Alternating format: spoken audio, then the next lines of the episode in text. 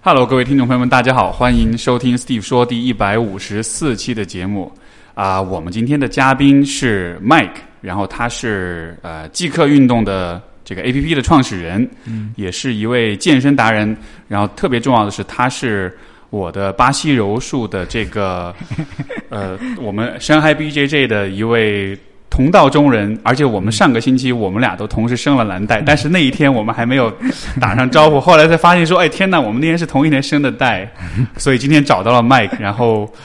我已经很久很久一直都在找一个人想要一起聊一下这个关于 BJJ、关于柔术的这个话题，然后今天终于找到了他，我觉得特别特别开心，而且我们今天的。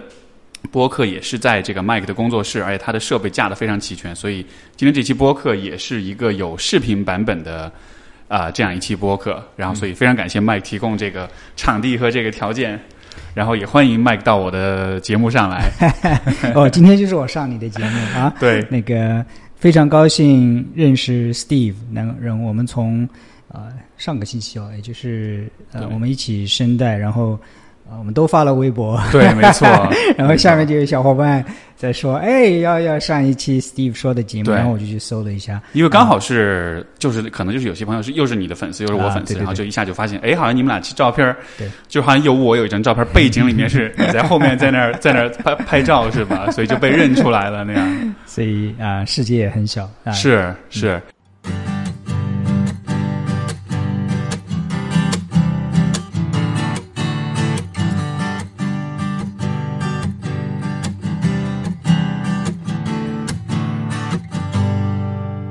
哎，那所以呃，你你练柔术多长时间了？我知道柔术这个东西其实已经有大概五年了。那个巴上海巴西柔术学院的创始人兼首席教练 Stan，对其实是我那个时候做健身的时候啊、我那个女教练的男朋友，那个时候。啊，OK，后来就变成了他们结婚了。那个时候我刚刚从美国回来没多久，开始创业，啊、我也去体验了一下巴西柔术是什么。但是后来创业开始了，就去搞融资啊，什么东西，就就就、啊就就就荒废掉了。嗯、后来又开始是在去年的时候。去年的时候是我也不知道为什么，在在在美国那个时候，在美国的时候看了一些啊、视频，是 Hannah Gracie 和 Hidon Gracie Gracie University 他对们两个 brother 在讲一些东西他们是这个也是 YouTube 上网红了吧？啊，应该就有有那个我我不我我不想用网红来来称他们，网红我觉得称他们来说，呃，有点把他们说漏了。They're the true masters,，they're the true 传播者。对，是。啊、网络只不过是他们传递这种自我防卫的这样一种渠道啊、我还是他们线上学院的学员 Gracie University，OK，嗯，所以我真正开始练习有时候是从去年十二月份开始。那其实很快，然后你就十二月份，那现在才大半年，然后就升蓝带了。对，我觉得蓝带这个东西，其实我我在格雷西学院早就在三个月之前拿到蓝带了。哦，是吗我已？经我已经考完格雷西的蓝带，我一直没有在管理带，因为我觉得应该 尊重管理的这个规矩。但是，嗯、等会儿我会提到就是关于学习这个东西啊，对就是就是，所以但但是我觉得啊、我为什么又开始学习 巴西柔术？是我我们公司，我我我以前公司里每个周三都是下午的，就是学习日，因为我觉得持续学习能力是一个啊、最核心的竞争力。然后我们公司有一个特别喜欢运动的人，就是巴西柔术学院搞那个一个月的什么免费的活动，对。他就学了一个月回来，在我们公司里做了一个柔术女子防身术的分享。啊。啊，一下子就说哇，这个东西本来也是我喜欢的，然后我就又开始学习，然后我们两个一起去。我我公司你看到上的时候还有个垫子，这是我中午练习的这一个地方。啊、所以 那时候一开始之后就一发不可收拾，I fell in love with it，so I have to I have to do it. 对，啊、因为柔术是一个我觉得很有趣啊，就是这个这个运动真的是一个你会上瘾的那个一个运动，而且真的是那种你你开始练，你就会去想，然后你想，你会发现你朝思暮想，从早到晚都在想这个事儿，然后你越想，你就越像我，我就是前两天，就是前昨天啊、前天。我本来周一练完，我说我周二休息一天，结果我周一的晚上我就一直在想有几个招儿怎么做，我想想想，哎呀不行，我明天得去试一下，然后我周二又去了，结果把搞得特别累。是的，有嗯、我我我其实想特别想问你一个，因为其实就是说，像比如说我们听众，嗯，他们可能也没练过八柔，所以我觉得聊技术的东西，可能大家很会不明白。但是我觉得八柔有几个有有一些体验是特别有意思的，嗯，其中有一件事情我特别想问你，就是你在面对巴柔的这些老师的时候，嗯是什么感觉？然后我会问，是因为因为你知道黑带老师对吧？嗯然后这个他们这个实力都非常强，也都是非常棒的老师。呃，但是我刚刚在开始练的时候，我其实对这些老师是是是很是有点恐惧感的，是有点怕他们的。我不知道你在当初接触到这些老师的时候，是呃嗯是怎么样一个感觉？啊、一开始我跟你一样有点怵的，对就是他们就是要弄死我分分钟的事情，对吧？但是后来我经过一段时间之后，我最喜欢一起玩的其实是比我高段位的这些人啊、当然包括黑带、棕带、紫带、蓝带。那个时候，啊、为什么？因为嗯、跟他们 roll 的时候，其实当然你肯定会输了，基本上这个对，会会输了，但是没有胜算。我也我也没有抱着去说我要打败你的这种心态去，我就是说我去看看，就是这到这个体位你怎么弄，然后呃，我很多时候是处于劣势体位，被压在下面，我要求生存，就是我怎样也不一定能生存，就是能够把生存的时间更长一点，然后嗯、只有跟比你强的对手打的时候，你提高才快。是。啊，然后还有一个从安全的角度来说，因为越是黑带教练、中带教练，他的技术比你高很多很多，他不会弄伤你，因为他没有 ego 要 prove，他没有一种啊我要证明我比你强的这样一种啊心态在里边，所以反而就是哎拿到这个体位了。我也很自觉的拍掉，他也很，就算我不拍，他也不会把我的手臂弄伤什么东西。所以，啊、我发现从学习的效率来看，跟高段位的人打练习是学呃学到最多的。可能我呃两轮下来要被他们降服五六次，这是很常见的事情，对吧？降服我要拍五六次认输，但是回来之后，我觉得啊，就是我关于学习，我有一些自己的理念。学习最重要的是你要知道你要学什么。没错，而不是说这个动作怎么做。像我要学习的是，在我下位的时候，那时候我该干什么？很多时候我是懵的。到了那个时候，我的天，这么重的体重压在我身上，我快完掉了。我我我我怎我该怎么做？我该做什么？这是最重要的，而不是说我做的好与坏，那是另外一回事情。是很多时候我都不知道我该做什么，然后回来之后我就会去呃学习线上的格雷西学院也好，很多视频也好，或者是请向别人请教。下次见到老师的时候就问他，这个时候我应该怎么做？我觉得嗯、柔术很好的一个东西就是 check your ego。没错，哎，其实你知道吗？你刚才说这个是我觉得在生活当中就是特别特别难有的一种场景跟一种机会，就是你会面对一个比你厉害很多的人，嗯而且他会用特定的方式去，嗯。去去去打败你或者去战胜你，但是呢，同时他那又是一个很宝贵的学习的机会，嗯因为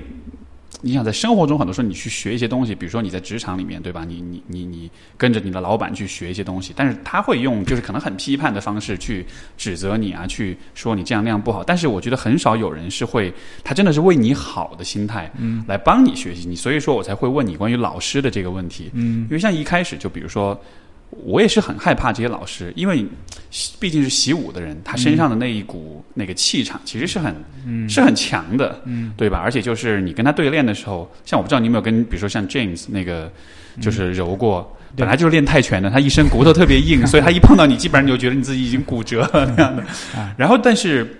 就一开始其实是很有压迫感的，对，面对这样的。但是后来你会发现，就像你所说，就他在跟你练的时候，他会真的照顾到说。我给你哪些位置，我做哪些动作，或者我让你做哪些动作，就他会给你机会去对。呃去做完你的动作，而不是说相比于比如说比你稍微高一点点的人，他就会想尽办法打败你。对，所以所以这个其实是我觉得一个非常就是英文一个词儿就是 humbling，就是会让人很 humble 的、很很谦逊的一个。一个过程，就是他会像你说的，他会把你的 ego 压下去，但同时他又会让你在这个当中有成长的机会，有有反思的机会，而不是说，呃，只是把 ego 压下去，然后就把你踩在脚下那样的。很很多人就是关于学习也好，关于练习柔术也好，当然柔术是一门格斗的艺术哈，嗯、可能很多人是抱着输赢的态度去去练习，但很多时候要抱着学习的态度去练习。今天我现在已经学会啊、今天我可能一个人都没有降服，甚至被降服了五到六次，我也可以感到很开心，因为我知道我哪里需要提高。没错，对吧？就是，但是如果你总是抱着赢的心态，哈，今天就是就是没没有把人家降服，自己被搞了，这是很沮丧的这种这种这种心态。我学学习柔术不是打一场架而已。那么很多人都说柔术是一种生活方式，也可以延伸到生活的其他方面。我们最终的目的不是说谁打败了谁，最终就算黑带教练现在的红带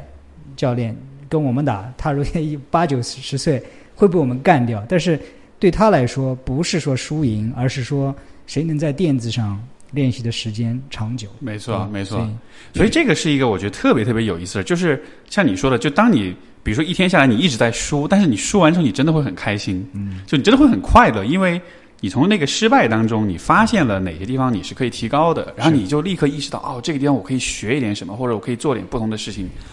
然后就是这种失败的感觉反而会激励你不断的去前进，是。的，所以这个是我觉得可能是八柔相比于生活中的很多事情，因为许多 许多在许多事情上你失败了的话，你真的会感觉很糟糕，你很难有那种啊我好我好开心我失败了那种感觉，所以所以所以就特别这个是我练八柔之后特别觉得特别有趣的一个一个方面吧。然后嗯。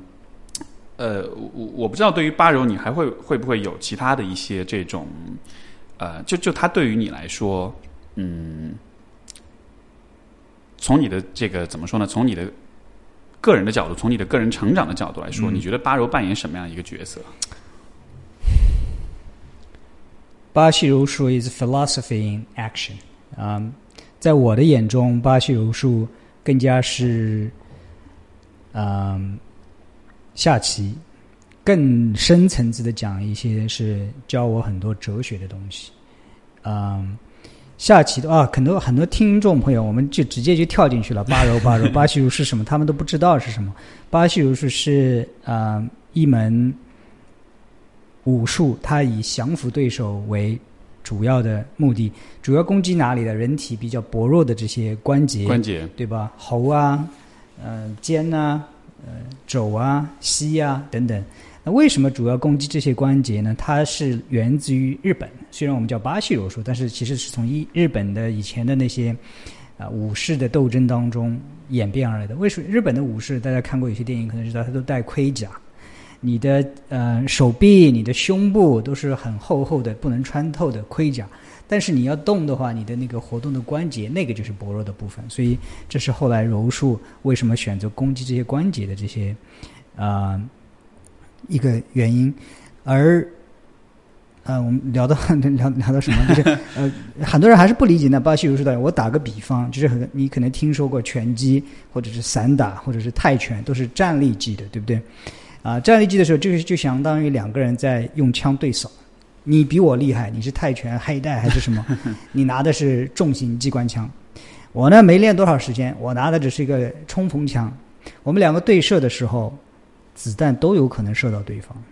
所以你打过去，你比火力比较猛一点，所以你的胜算是七成，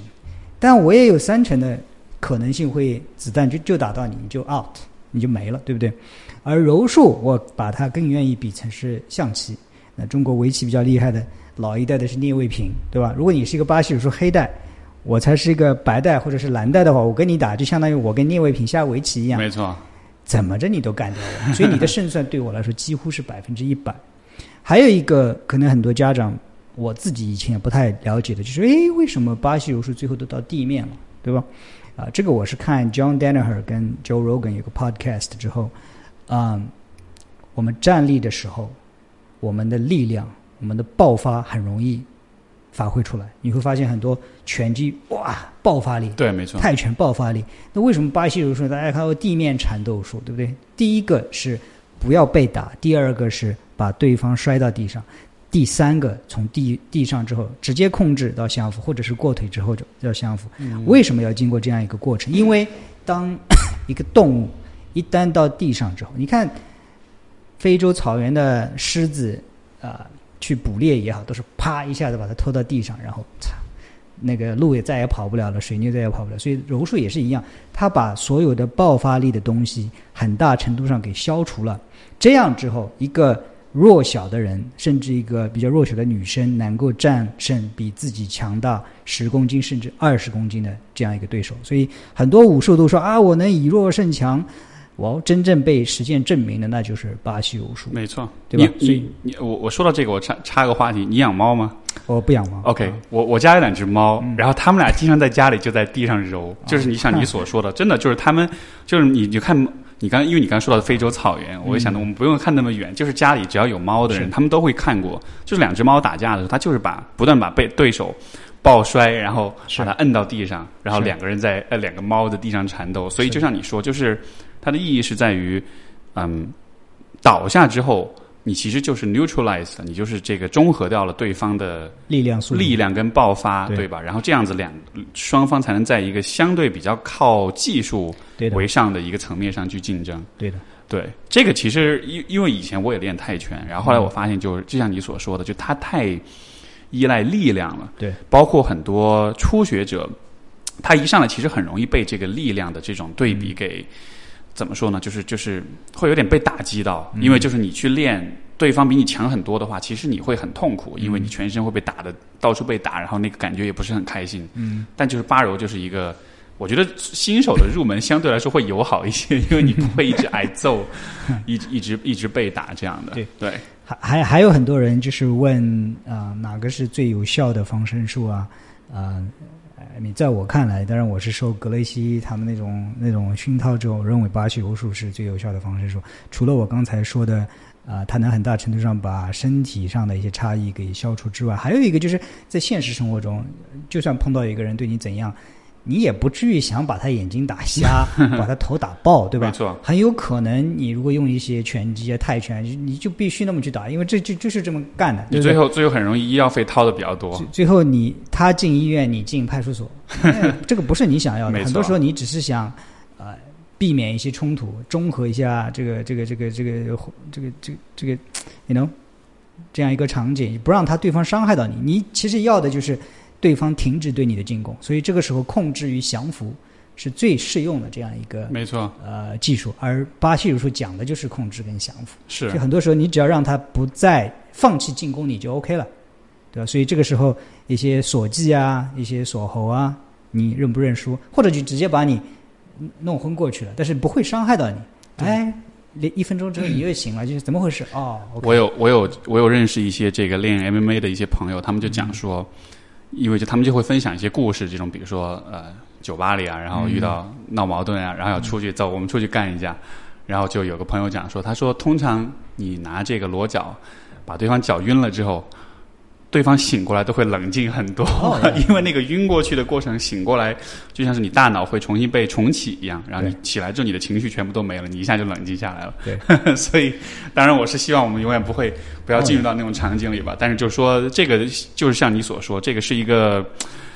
怎么说呢？最后呃 发生冲突，最后你去警察那儿处理的时候，对方身上有伤的话，对你是很不利的，对吧？但是是八柔是不留下伤口的，因为你只是把它控制住而已，是，你不会给他给他说最后去健伤哦，这里肿了，那里断了或者怎样的。是的，对，嗯，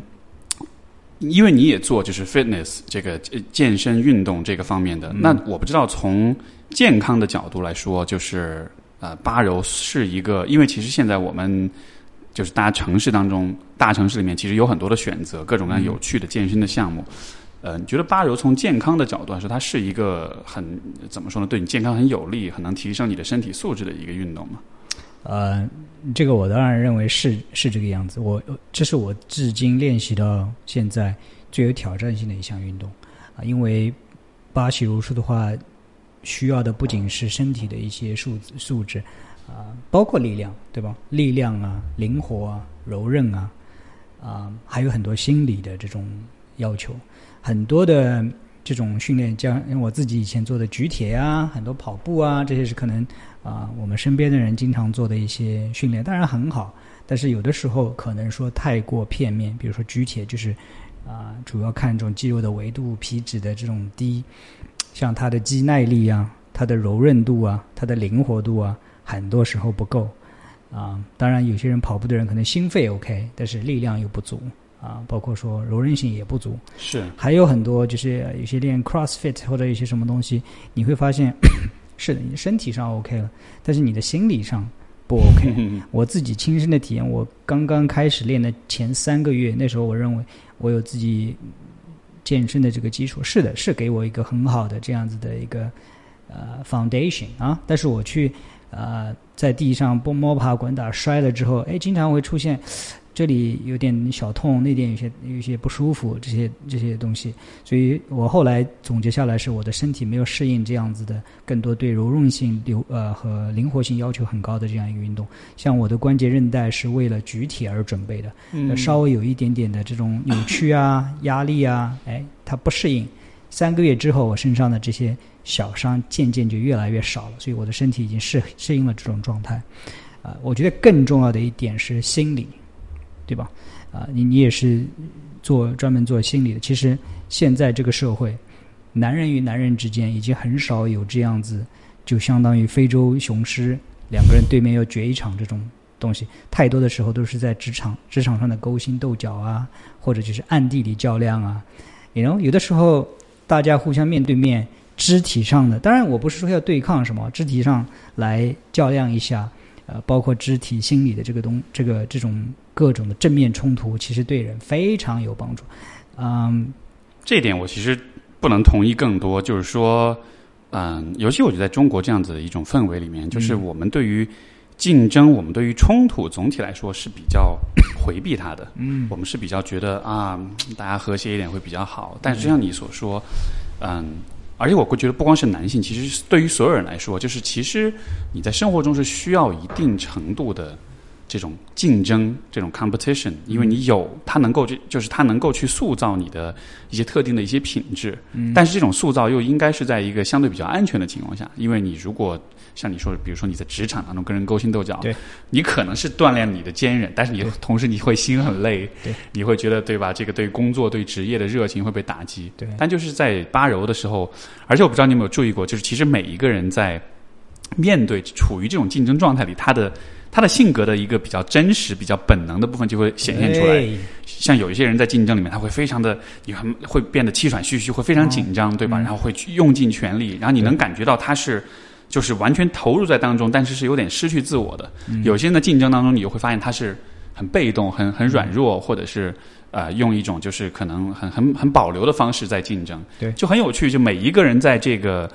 嗯竞争的过程中表现的样子，嗯，很有可能和他平时的这个实际的样子是有点不一样的。嗯，所以就有点像是说，你把你自己放在这个很竞争的场景当中，然后其实你也能看到你自己在。真正的对抗里面是什么样的？嗯，是的，所以嗯，我我在管理的一个训练小伙伴，他也非常认同这一点。其实你看一个人的人品也好，或者看他的本质也好，很多时候你在实战当中能看出来。没错，对吧？就算在实战当中，我们真的是互相爱惜的小伙伴，也大家都会去争取降服，但是也不会弄到那种不顾一切，就是就是就也一定要把你怎样怎样，就是。既在想要杀死对方的同时，其实还在为对方的健康考虑。没错，时候不会不会下一些阴招狠手那些东西。还有一个就是，嗯，很多时候是一个心理的挑战。其实我不知道你怎样。其实每一次我去实战的时候，不管是比我高段位的还是低段位的，其实你心里啊，没说一点都不怵，那是那是骗人的，对不对？你总归是当两个动物之间互相要较量的时候。啊，总归是有紧张、有兴奋，right？其实这个时候你要怎样战胜自己的恐惧？啊，怎样跟对方不光是一个肢体上的较量，是一个心理上的较量？啊，我以前我以前一开始的时候，那个时候还在陕西路馆的时候，有的时候被人家压得喘不过气来，我就就拍掉了，嗯，就就就就拍掉了，自己就相当于放弃了。就是说，但是后来，呃，现在我还看到我我在看到同样下面也有一些。呃，刚刚新来不久的同学，就是其实对他没有生命危险，他也就拍掉了。当然，我能理解这个东西。后来你就慢慢你就发现，很多时候是你啊心理上的这种强大，就是你如果只要你还能很浅的呼吸，那你不会死，也不会怎样，就是你可以更生存多一点。还有的时候，很多时候胜负其实在开始之前已经决定了，一个眼神。Let's roll. It's already decided. 对，It's already decided. 就是你不知道对方怎么样，但是你从对方的呃肢体上、眼神里，包括你呼吸的速度、面部的表情上，都已经表现出你你已经知道。OK，I'm gonna win. OK, he's a he's a tough guy, right? You know that, right? 所以现在我更多的时候，啊、我我也去训练一些自己在训练当中没有痛苦的表情。就就算你再痛苦，我也不会。当你听到这个是对手听到这个声音的时候，对，他已经知道你快了。没错，对，这个时候给他的时候，哦，我再坚持一下。No, just be calm. It's okay to tap, but you don't have to give it away. 没 Right? 错 Just, just remain calm. 就是是。保持镇静。啊就是说，这种、我们说，因为这是八柔也是一个武术哈，然后就是所谓的这种武呃武武士精神，其实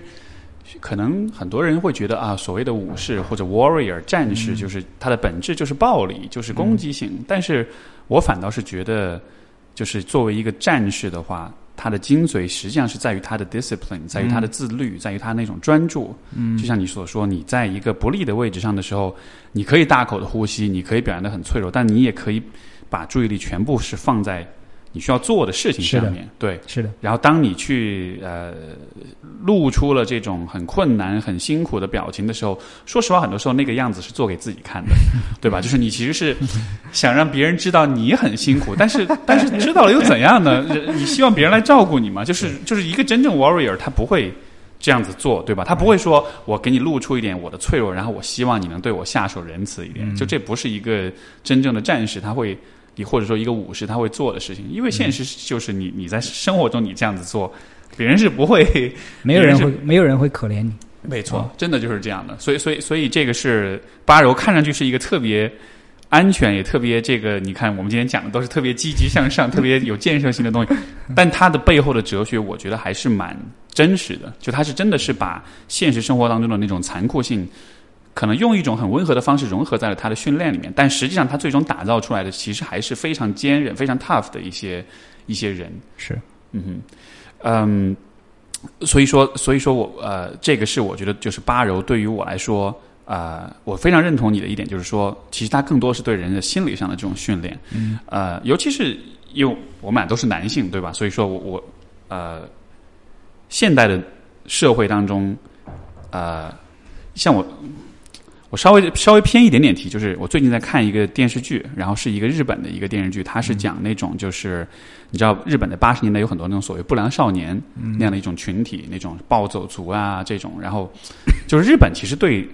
日本的文化对年轻人其实对这个群体特别崇尚，就有点像是中国人很多。你像我们就是可能比较年轻的时候会喜欢看《古惑仔》啊这样子的一些啊、呃、一些作品。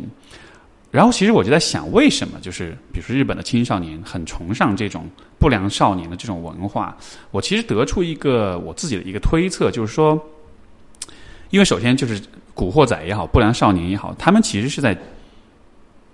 是很多的年轻的男性，他们其实在学着怎么做一个男人。嗯，就他们通过这样子的一种生活方式，这样的一种呃价值观，去构建自己的那个男性气质，对吧？所以你会看到这个古惑仔啊，大家是为了兄弟，然后很忠诚，然后很拼，很热血。其实那都是他们就是在试图在找到说怎么样是算是 masculine，怎么样算是男性的。嗯，然后但是问题就在于，呃。这样子的生活方式，这样子的这种呃社会的这个角色，实际上是很幼稚的。就是我们站在一个距离上来看，对吧？你看到不良少年啊，就是虽然他一天打打杀杀，但实际上大家看着就觉得他就是个小屁孩，什么也不懂，他只是很暴力，只是很很冲动而已。那我就在想说，诶，为什么这个比如说日本的男生男性会很喜欢这种不良少年文化？那有没有可能是因为其实他们是缺少就是真正成熟的这种？role model 这种模范的，就是没有人跟他示范怎么样才算是一个真正男性。嗯，然后，你想在日本那个社会里面，男性在成年了之后，全部都会变成白领，嗯，都会变成这个一家之主，去出去挣钱。嗯，就他的整个角色其实是非常的被驯化的。嗯，所以他的那个比较男性的那个部分，其实是有点像是被。被阉割掉了，说的说的说的难听一点，对，所以说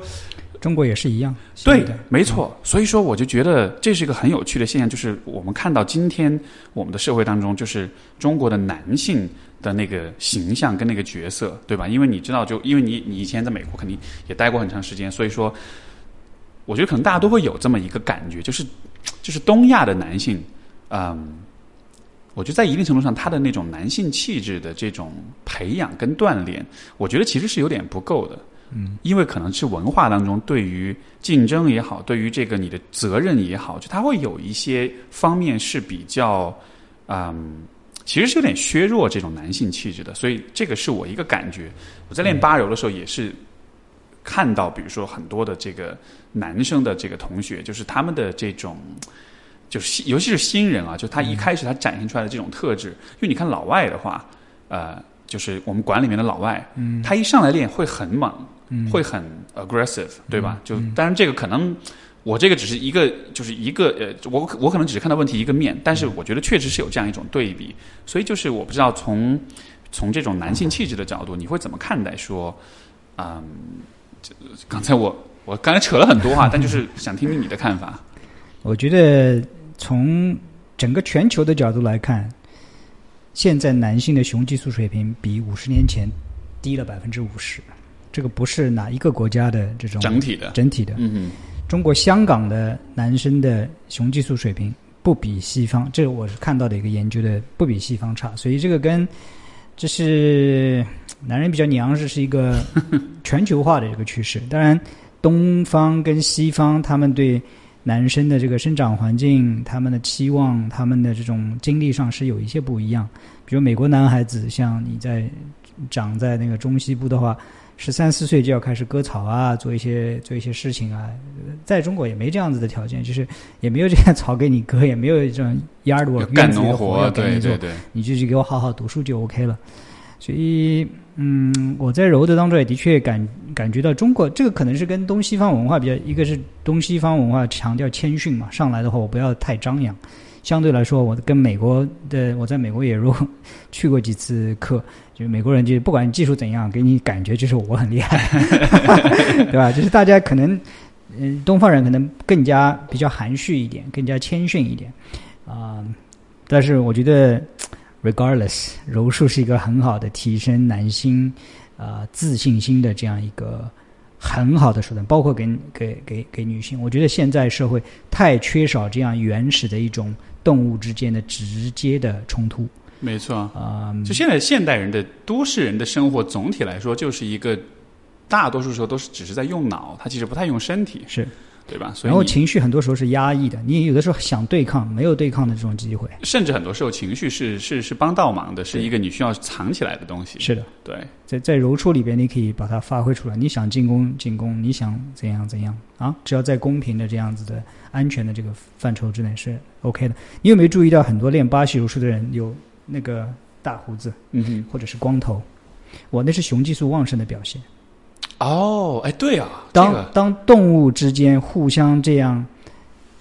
直接冲突的时候，两个雄性之间互相挑战的时候，它的雄激素是飙升的。雄激素飙升有有要提升有很多办法，看到吸引人的异性，或者是两个雄性之间角斗的时候，所以、嗯啊不没有我没有做过这种专门的研究，也没去看，我觉得这不是没有可能啊。就是说，当你经常处于一种需要这种啊、面对面对竞争的时候，你的雄激素其实是飙升的。这很有意思，我还从来没有从这个角度想过。对，那所以呃，因为雄激素就是这个高呃睾丸酮对吧对？testosterone 就它对于呃你看我们的 James，我们的 Eunice，对，全部都是都是他们必须必须定期刮胡子，不然你跟他揉的时候，你的哎脸会被刮到毛。发长得很快，那这个就是雄激素旺盛的很有意思，很有意思。我还从来没从这个角度想过。哎，那雄雄激素这个对于这对于人的影响会会有什么样一些影响？很大，男女生不是没有雄激素，女生的雄激素的水平是男生的二十分之一，所以这就是为什么男生的肌肉含量，呃，要比女生高很多很多。啊、男生的体脂率要比女生低很多很多。雄激素就是给你长肌肉、消耗脂肪，啊、然后让你力量大。你看，嗯，而男生二十五岁或者是三十岁之后，你的雄激素水平就在每年走下降趋势，这个是很难抵抗。尤其是这个，我看到的研究是在男性在结婚成家了之后，他的嗯雄激素会骤然的 巨降一下。这这个跟人的生物学的，因为你已经结婚成家了嘛，你已经传宗接代了，所以有个叫 disposable soma theory，就是你的身躯壳本来就是用来传播基因的。你这个 历史的使命已经完成之后，其实不太 care，对吧？当你的雄激素水平降降低的时候，很多说呃男男生的雌激素的水平反而会增高，因为脂肪越多了，它里的芳香化酶会把雄激素转成雌激素，所以越胖的人越是看上去他的雌激素水平越高，越难长肌肉，越容易堆积脂肪。所以说会有那个 dad bod 对吧？那个爸爸的身体的那个体型，就都是那种典型的对那种大肚子那样的。用中国的话说的，就油腻的中年人。所以，但是就其实这个油这么来说，其实这个油腻的中年人是一个，因为因为我们当我们现在我们很多时候说油腻中年人是有点道德批判在里面，是觉得你是你这个人变猥琐了、变堕落或怎样。但是从生理的角度来说，其实油腻的中年人像是一个他在生物学在遗传上的像是一种使命，或者说是一个必然的环节。是的，是是有它的生理因素呃基础的，雄激素的下降，啊、多余热量的累积，雌激素的升高，就是让脂肪累积。油腻的中年人，我我我们这里不带一点什么怎么样这种贬义的这种含义的去看的话，的确是的。你看人中年发福，三十岁、三十五岁、四十岁之后发福，这是很常见的事情。为什么？代谢的降低，激素水平的变化，对不对？燃脂激素、生长激素的降低，导致了你的体型发生变化，所以是有它的生理原因的。这个不是说你精神上堕落了还是怎样怎样，那这这就是人的本质，就是人的老化从一生下来就开始。所以，所以我能，所以我会觉得，这种当我们说油腻的中年人的时候，这当中其实它有多少，我觉得隐含着一种对于衰老、对于这个人的身体变化的一种一种否定吧，你可以说是。就是说，我们对于更为衰老的身体体型，包括在审美上，其实是有一点是有点批判的。我们会觉得健康的身体应该是六块儿，或者至少应该是没有大肚子的，对吧？嗯但是你你看，就像你所说，脂脂肪的积累，它到了一个年纪，它就是必然。是男性、女性都是一样，但是为什么对于这样的变化，就好像在大众的审美当中，它就是一个相对比较负面的东西？包括你像很多中。呃很多这个有些中年有人中年危机了，然后我要要再回去锻炼，要重新练出六块儿来，就他就好像是他对于他身体的那种不接纳、那种羞耻感，其实是很强的。这个，那我我以前在上海好几个高校还有很多公司做过一个讲座，叫做 “Think and Get Fit”，思考变瘦。啊、里边就讲到，其实每一个动物其实都想变胖，因为从动物进化的角度来，你多存储一点热量，饥荒来的时候，你生存的几率更大一点。所以中年发福或者是变胖，呃，从本质上讲，不是哪一个人的过错，动物本身就是这样，它就希望看到热量，你就把它存储起来，那我生存的优势会大一点。啊、为什么会有些人对自己身体不接纳，或者社会上就是认为胖的就不好？那这是社交媒体的它的作用。你看看社交媒体上，他们放的都是什么维密的身材啊，或者哪个当红明星怎么样励志减了个三十斤啊，然后给你看一个什么腹肌啊，没错，他们这些东西很大程度上影响了我们的审美，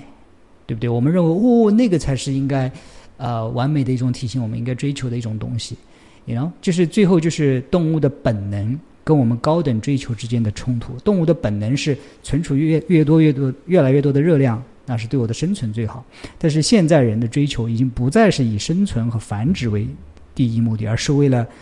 美得到别人的点赞，这种更高层层次的一种啊、追求，所以造成了这种巨大的偏差，然后扭曲痛苦。两个办法，一个办法就是呃你也去变成那样的身材，另外一个办法就是接纳自己，对吧？嗯为什么我要用别人的尺来衡量我自己？对不对？我们看很多人看维密维密什么泳装走秀，艾米，你真的是去看泳装的吗？因为那些维密真的是练出来的吗？同样那些明星的，我一般不太看那种明星的什么瘦身东西，对我来说没什么好励志的东西。you know，他们有这种专门的营养师、专门的训练师，他们的很多东西不适合大众的人。我我反过来我要问你，你为什么一开始要变成那样？对于我来说，你一开始不就不应该变成那样，不要再给我怎样过来再给我励志什么东西。You know nothing to，但是对于大众来说，你要么两个办法，就是自己过自己健康的生活，啊、要么就是说接纳自己，就是这样就不再痛苦。最痛苦的就是你过着自己现现在这种生活，然后又渴望别人那种身材，每天在这个当中扭曲痛苦。OK，当然我在这里也不是把责任归结于这些人本身，为什么你没有过你想要的生活？很多时候我们以为我们过的自己的生活已经不再受我们控制了。你看我们看到的媒体不受我们控制，对不对？我们每天看到的是马云怎样怎样伟大，谁谁谁赚了多少钱，多少牛是年轻人的典范，谁谁谁多少励志怎样怎样的。No，我想看一些其他的事情，我想听 Steve 说，没人帮我们去推广，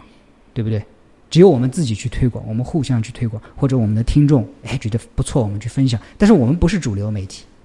我们看到的东西已经不是我们想要看的东西，我们看到的东西是新浪微博、今日头条还有微信公众号想让我们看到的东西。而且这当中有一个根据你偏好去推送，去这个 targeted advertising 对吧？指向性的这种广告的这种营销，是实际上它是让你的眼界就越来越窄，因为你始终都是收到都是你喜欢的东西，是的，你熟悉的东西。所以呃我不认为人工智能对人的健康在短期之内会有什么太大的帮助，我反而认为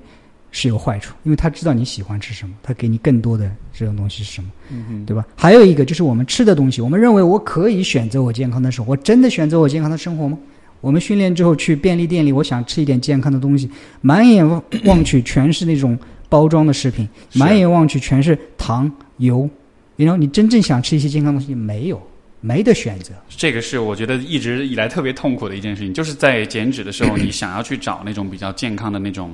饮食的选择，基本上你去下馆子或者你叫外卖的话是很难很难，除非就是沙拉，但是但你不能每天吃沙拉，那会很痛苦所以，。所，以，所以我我在上海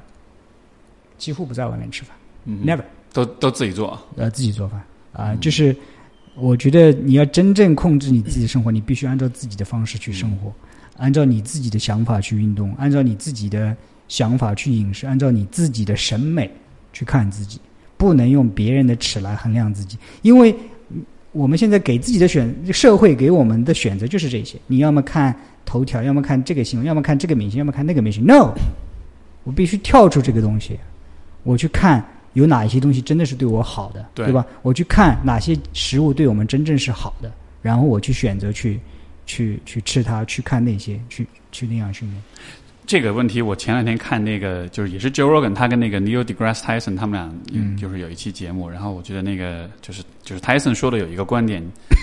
我觉得说的非常有意思。他就说，如果我去，比如说一家卖红酒的商店，嗯然后我我进去之后，店员就会问我你喜欢喝什么样的酒，嗯然后这个时候如果，然后这个他就他就跟这个店员说，他说如果我告诉你我喜欢喝什么红酒的话，嗯，我其实会在你店里花的钱就会更少，因为你会直接跟我推荐我喜欢的酒。嗯。但是如果你不问我，如果我自己去探索，我自己去寻找，嗯。那么我可能就会很随机的发现一些嗯。我之前没有想到的或者之前没有注意到的东西。嗯。所以他说，嗯，他很反对这种，就是比如说，就是这种有针对性的营销或者是这种推送。嗯，他说，因为其实这样的推送会让人们失去那种发现未知，或者是就是英文有个词就是 stumble upon，对吧？就是你是巧遇，你是偶遇一些东西的，是就是这样的东西其实是很美好的。是的，但如果你每天接受的东西都是推送而来的话，嗯虽然这可以随时都让你保持一个 被满足的一个状态，嗯但是你生活中就少了更多的那种，就是发现一些未知的、一些不熟悉的、一些新鲜有趣的东西这样一个机会，所以你的这个生活的多样性其实是降低的，而且。就是实际的从消费的角度来说，你花的钱其实是更少的，对对吧？因为有的时候我们比如说出国旅游，会买一些很没有用，但是你觉得很新奇的东西。是为什么是那样呢？因为它就是跟你平时买的东西不一样。是，这也就是为什么绝大多数人都喜欢旅游，因为跳出了你生活的常规，去看一个呃探索一个未知的这样一个世界，就是给你带来很多新奇。没错，新奇的东西才是让你真正啊、兴奋，让你真正刺激你的这些东西。这个这个，我前两天就是啊、哦，我们就是声带那天，当时我不是因为那个，呃我当时也是骑着车，然后就去那个场馆，那个路还挺长，可能十十公里有吧。嗯然后我一边在骑，我一边看着那个街边两边的这个建筑，然后 我就会有一个很，其实就是一直都困扰的一个问题，就是说，你走过每一个街区，基本上所有的城城市的中国的城市的格局其实都差不多，嗯对吧？一个几个住宅小区中间围着一个 mall，、然后一些吃饭的地方，一个商铺。然后我就想说，其实不论你住在哪里，就在大城市里面，你不论住在哪儿，其实总体来说，你的环境都是一模一样的，其实没有特别大的差异。是城市与城市之间，就是我不告我把你扔在一个地方，我不告诉你在哪儿的话，你可能是在任何地方，对吧？所以就是我看到这个，我觉得哇，天哪！就是生活可以这么的单调，就是这就是未来，就是对于大多数中国的中产来说，这就是你未来。对你，你这一辈子大概就会在这样一个环境里，然后你就算想换一个城市，其实还是差不多这样一个环境。完全就是那种单一性，那种那种无聊的那种感觉，你知道吗？所以当时我想到这就觉得啊，好难受。就是我我这个也有同感。我在上海总共加起来生活了快十二年。你现在把我放到哪一个街角，我我我不告诉我什么的，我可能不知道我在哪里。对，那我我同样这样一个话题，我现在回到就是说精神层次啊，我们指的物理层次，同样也是一样。我们现在看的书，很多时候都是畅销书，或者是啊哪个大咖 推荐的书，我们看的都是这些别人已经在那些的书啊，别人这个书很好，推荐给你看。但是我们同样，我们都在 哦，你在看这个，我也看这种。当然，这个对畅销书很好，但是很多时候书有那么多，我们都不知道自己不知道什么。我们认为啊，就是这些书啊，我们听的时候就是就是刘呃罗振宇推荐给你的书，或或或者是那个还有一个叫什么呃樊登樊樊登推荐的对这些书，我们认为哦，好像书就是樊登读的这些书。对，no，比他多了去了，多了去了。所以我很多时候我们都不知道，我们不知道什么。当然，能够把他们推荐的书先读一遍也不错了。我只是说，很多时候我们吃的东西，看到的菜单就是这些。我们没想到还有其他很多餐馆，还有很多原材料我们可以去做。所以要去探索，从物理上，就是你的地域上、你的精神层面上、你的阅读上，都去要去要去探索。没错。这个可能啊，所以我之前就是在很多场合，我都跟鼓励说，大家就是一定要学好英语。为什么呢？因为你英语学好的话，英文互联网世界的优质的信息，包括书，是其实比中文的世界当中其实是要多很多的。对，因为像你看，像比如说说到书，说到出版的话，呃，我我前两天才听了一个，就看到一个呃，一个一个我一个一个事情啊，我看完之后我觉得特别，我觉得是一个挺可怕的事儿，就是说现在有很多这个儿童书的。有很多的儿童书是属于就是儿就是面向青少年、面向儿童那种所谓的畅销书，其实都是那种他用的那个词儿我忘了叫什么了，就是说，嗯，是其实是伪畅销书，什么意思呢？就是很多这些畅这些书这些书的这个出版方，他们会跟学校去有一个协议，如果你这个学校你你包你包段一次性购买，比如说几万本，嗯我就可以把作者请过来，嗯去给你做活动、做讲座什么。那这学校就说哦，好啊，能请一个作者过来，对吧？那很很 fancy 啊，很牛逼啊。他就会一次性购买，比如说一万本、两万本、三万本这样的书，然后作者请过来做个活动，看上去就会显得，你知道学校的角度也会觉得很有面子。结果就是这个书其实根本。它的销量其实根本不值得卖这么多，但是出版方为了卖这么多书，他用这样的方式跟学校做一个捆绑，结果就是这些其实根本不值得在畅销榜上的这些书籍，它就会一直处于一个非常高销量的状态，然后它就会一直存在，就会一直被推送给所有的小孩子们，所以就所以最后的结果就是，这小孩读了这些书之后，其实这些书可能写的很烂，但是他们没有其他选择。而且当他们看畅销书，他们还真的就看到这这就是畅销书，就是他都不知道他自己不知道什么，你知道吧这？就是读书界的微博热搜马太效应。没错啊越火的东西越火。呃我基本上我我不会去追求那些 特别火的东西。是啊是，我自己看到对我帮助最大的书，从来也没有人多少人推荐过，我就觉得那那你怎么去发现这种好的作品、好的信息呢？嗯，我这两这几年读书比较多一点，是因为我在上海比较孤单啊，就是我的思想或者是我的想，我我是一个怪胎嘛，就是很多人的想法也不太一样。后来是我跟我的访谈的时候，有一个前百事的啊、副总裁啊、他我们两个聊，我送了他一本有关瑜伽的书。后来第二次聊的时候，他送了我有一另外一本书，叫做《The Alchemist》啊，一翻成中文叫《牧羊少年历险记》，terrible name，就翻的很很很很差的一种一一个。但是那本书看过之后，让我深受启发。那个时候我觉得很 lonely 的时候，很孤单的时候，我可以跟这个作者去对话。呃，我的听众听到你说这本书名的时候，都会开始哇，为什么呢？嗯因为我在这个节目里面无数次的说，就是《The Alchemist》炼金术士，他后来翻是《牧羊少年的奇幻之旅》，对，对，名字是很翻得很来，但这本书是我的个人 personal Bible，就是它是一个、啊是一个像是一个对我就是人生之书的那种感觉，所以 非常棒，你提到这本书了。对，对这本书是让我，我以前也听很多方面的书，但是后来创业啊，什么做做管理咨询啊，就就就不怎么看了。就是我是特定的情况下，因为我特别希望跟人去交流思想，但是在上海这个地方，我就感觉到很我的圈子很小。当你说了这本书，我就你你你前面说你是怪胎，但是当你说这本书，我觉得不，你是你是真正的正常人。啊，所以从那个之后，我就开始哇，一一发就不可收拾。当然我，我听知道书的来源，我也听一些美国的 podcast，我们刚才聊到一些，他们会有一些推荐一些新书。然后，呃，亚马逊，那我我很多书都是亚马逊上买的，他们会推荐，他们相对来说推推荐的比较智能一点，我会去看，我可以试试听一下到底喜欢不喜欢，然后也不用争取每一本书买的都好，OK 了，买十买十本书里面有三本啊不错就 OK 了，我也不太 care，就是我看书还有一个习惯，我只要觉得有价值，我还一定要把它从头 看到尾，嗯就是我喜欢 finish，啊嗯哼，所以，但当然我看的最多的是有关健康方面的书一点，就是包括啊、呃特别是饮食啊、衰老啊、疾病啊，啊、这这个方面的书更加多一点。当然，我也看很多财经的、商务的书。我以前是学 MBA 的，就是那时候也对也也对财经、对商务感兴趣，但看的最多的是啊、健康，因为在我看来，没有什么东西比健康更有价值。而很我很喜欢给我的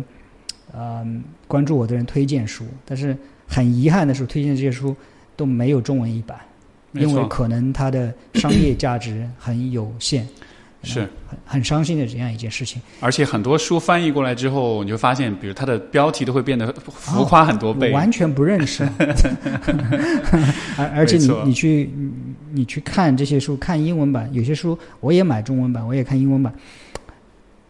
里边翻译过了，翻译的再好，很多的意思已经被丢失了。这个这个是可能难以避免的一件事情，所以我非常同意你，就是把英文学学好，这是你看另外一个世信息世界的一个窗口。是是，呃，你有听过 Jordan Peterson 吗？他的那啊，个那个我听过。龙虾教授，然后他之前有一本很火的书，就是《Twelve Rules for Life》。我还我没 finish，我大概看了一半，那比很长的一本书。我当时就是看了那本书之后，我觉得这本书太棒了，啊所以说我把它翻译成中文。哦，对所以现在这个就是在大陆的中文版的出版，叫什么名字？中文叫什么名字？《人生十二法则》，人生就是我我我就是是这个还比较忠实的一个对对因为他们是你翻译的，是我翻译对因为他们是想要把它改成一个，就是出版方式是也是想比较炫酷的名字，嗯你知道吧？嗯就是那种热畅销书的那种，呃，我都忘了他们他们提了一些名字很扯的那种了，就是什么人生困境的什么什么什么生存，反正就是那种很浮夸的名字。后来我说。这个名字在国际上那么火，我觉得我们还是忠实一点吧，因为这样子反而大家会知道，哎，就是这本书。对对对，对，但是就是就是你所说，就是就是那种那种那种 frustration，就是那种你看到一些书，它特别好，它真的比英文的或者其他语言的书，它真的比现在市面上的一些中文的畅销书要要棒很多，因为它写作的过程、内容、作者的那种。就是一本书写出来是不是功利性的写作，对，是不是功能性的写作，其实你一下就能区分出来。是的，对吧？就是一个人在写的时候，他有没有做研究，他有没有认真的思考，嗯他是想他是想煽动你，给你打鸡血，还是想告诉你真相是什么？其实这是很容易分辨的。是的，但是有些书你就是没有，嗯，所以我就想，好吧，那我只能尽我自己一己之力，然后就、就是做这么一个翻译。但就、呃，我觉得这是一个真的是一个很大的问题。我们所得到的信息，在很大程度上。你看，因为出，比如说出版有出版界的这种，因为现在出版界其实也生存也很困难，所以他们也是想赚钱，也是想，我非常理解这样的一个想法。但因为这样一个大环境，所以给到你的信息，给到你的出版物的这个质量，总体来说是很多，就是是很有问题的。嗯，那最后的结果就是你没得选，你只能选这种畅销书，这种很、嗯把这些标题改得非常浮夸的这样一些东西。但也有一些办法，就是多听听啊，像你这样子的 podcast，有很多时候啊、一些感受，一些 you know 最新的一些东西，可能我们去看过之后，把感受交给你。当然，我觉得这个不能代替你去看一些原本的书啊，嗯但是这是很好的一个，起码知道哦，还除了我看到的这些畅销书之外，还有人在有这样子的理念，有这样子的想法，有这样的一些思考，是吧？你你你自己也做 podcast 吗？我做 podcast，、啊我有一个 podcast 叫凌云说，是我采访了十十几个我我比较好的一个朋友，有故事的这些朋友。是啊、是，而且而且这个名字跟我这个风 风格是一样，都是什么什么说，对吧？应该还是受了高晓松的小说的影响，也没有更好的名字，是所以是。嗯其实就刚你讲这点，我觉得就是我个人对于播客这个媒介有一种非常呃非常强的一种信念，就是说，你看书也好，你看包括现在公众号的这种文章也好，嗯。嗯，你可以是一个十万加的文章，可以是一本非常火的书，然后在这个内容当中，作者也可以把自己的很多东西吹得特别特别的神，对吧？嗯。但是如果你是在做播客的话，嗯，你是没法吹牛的，因为人都是天生的，就是都是非常善于去侦测嗯。谁在 bullshit，是。谁在说谎，是谁在胡胡扯，是的，而这个都不需要什么专业的知识跟技能，你不需要去学什么 FBI 测谎术什么的。其实我们听别人讲话的时候，很本能的反应就能感觉出来这个人坦不坦诚，是的，对吧？所以，当你在做播客的时候，你就是在把你自己的观点拿出来说，说完之后，别人觉得你诚不诚实，其实一下就能区分出来。是。所以你看，比如说现在许多的，嗯，比如说微信公众号，它推送出来，尤其是那种以呃，我们举一个例子，比如说咪蒙，对吧？它虽然它现在已经凉了，但就、我不知道你知不知道，就它是一个这个也是偏女偏女性向吧，它比较喜欢讲各种呃这个。情感上的掰弄是非的这种事情，然后也给你打点鸡血啊，要做什么新时代女性啊这样子的，就 anyway 就是，就他会把他自己包装成一个好像特别厉害、特别懂，然后什么事儿都处理特别好的人。嗯但是你像他这样的呃人物的话，我我估计他多半是不敢上播客的，嗯因为你一开口说话，对，别人就能知道你哪些话是发自内心，哪些话是瞎编出来的。嗯对，所以就是播客，我觉得是一个非常非常坦诚、非常诚实的一个媒介。是你没有机会撒谎，如果你撒谎，你会立刻被被抓住。然后就是这这一份诚实，这一份真实，我其实我觉得现在这个环境里还蛮，就是还真的是非常非常稀缺，可贵、非常稀缺的。对，因为大多数的人都会为了利益而去让自己不坦诚，而去说很多不走心的话。是。啊、我我特别认同，所以做做播客，其实呃，我也是呃兴趣爱好。其实很多人都有一些，每个人都有自己的想法。我怎样让想法去告诉更多的人啊、很开心播客提供了这样一个一个渠道啊、起码能看到像我们这样，我们不管对错，我们说的我说的可能百分之八十都是错的，但是起码你应该能够判断到，这是我目前认知水平下的真实流露，对吧？啊、所以真正做真实内容的人太少太少，没错流行的是嗯小视频，流行的是图文，我基本上不看微信图文了，我觉得他可以躲在后面说你说很多违心的话，我还我们也不知道，他可能给了我一剂这种多巴胺，是让我兴奋，让我他说了我想听的话，我还不知道他到底是个什么人，对吧？所以我更加看重真实的视频。我的视频很多，包括我微博关注我的人说：“妈，给，你你太慢了。我”我从来不会把我的声音给加速啊，哒哒哒哒哒，像那个什么什么 Papi 酱一样那样。嗯，我，觉得他也不错，他给你娱乐是 OK，但我本来就不是来娱乐你的。其实很多时候我们做这些东西，是我们自己内心有话要说，你听不听、信不信那是你的事情，嗯 但说不说那是我的事情。或者他实在要加速，他可以自己倍速播放就好了。所以我我有一个原则，我不会去取悦你，对吧？啊百是谁谁说的？我会我很爱你，的我不会取悦你，我也不会去取悦你，就是说你认同的东西，因为你已经认同的东西，我再告诉你，只会让你更加的确信，对你没什么太多的价值，对吧我可能说的一些东西是我认为，啊、可能感兴趣的东西、新奇的东西，啊、也许你认同，也许你不认同，这个都 OK。但是我觉得我的义务就是把这些东西告诉你，有这些东西存在，你要更多的研究去研究，你要否认也否认，你要相信也相信。是嗯是，这个因为我们说真正的思考其实是会让人不舒服的。嗯对，是。如果你没，如果你很舒服的话，你其实没有真正在思考，嗯。因为你只是在像你所说，你只是在确认一些你已知的东西，嗯。然后这种确认让人感到自我感觉良好，嗯。但是你的这个认知的边界并没有被拉伸，你并没有。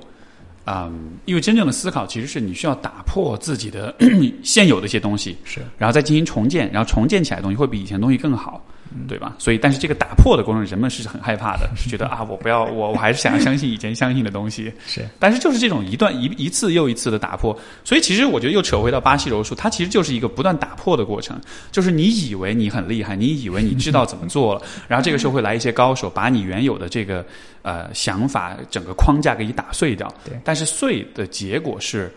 就是所谓不破不立嘛。对，你破了之后，你才能立更好的东西起来。是而呃，我们看主流媒体的许多的这种所谓的 entertainment 这样的一些东西，它其实就是它不打破，它是维护，它是强化，它是让你不断的自我感觉良好。然后，但是结果就是你的成长、你的发展是受阻的，你是没有办法就是跳出你现有的呃这个思维看很多的新的东西。所以，所以我觉得可能也是因为这样的一个因素，嗯，你看现在许多的啊、呃年轻一代，包括就是就是整体来说，就是都市当中的人群，他的啊、呃很多人是非常抑郁的，嗯，非常 depressed。人为什么会抑郁？当然原因有很多，但是我觉得其中有一个重要的点就是，当你绝望的时候，你就会抑郁；当你看不到改变的可能性，你看不到任何新的可能性，你的生活中没有了未知，没有了不确定性的时候，你就会抑郁。嗯而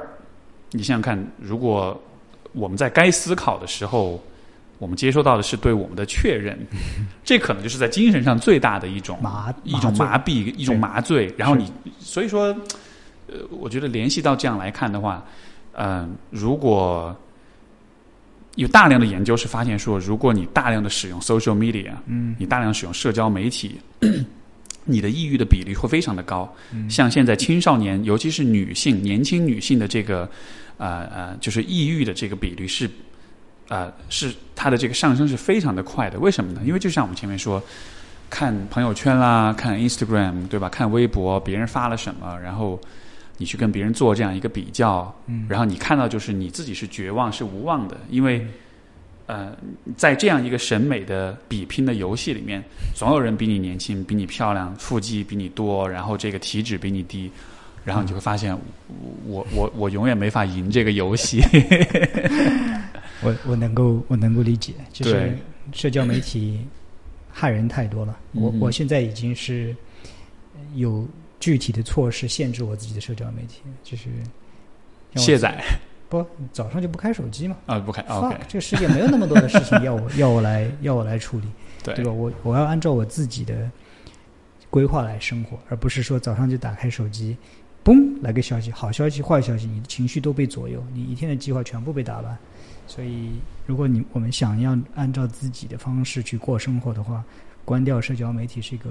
很重要的一个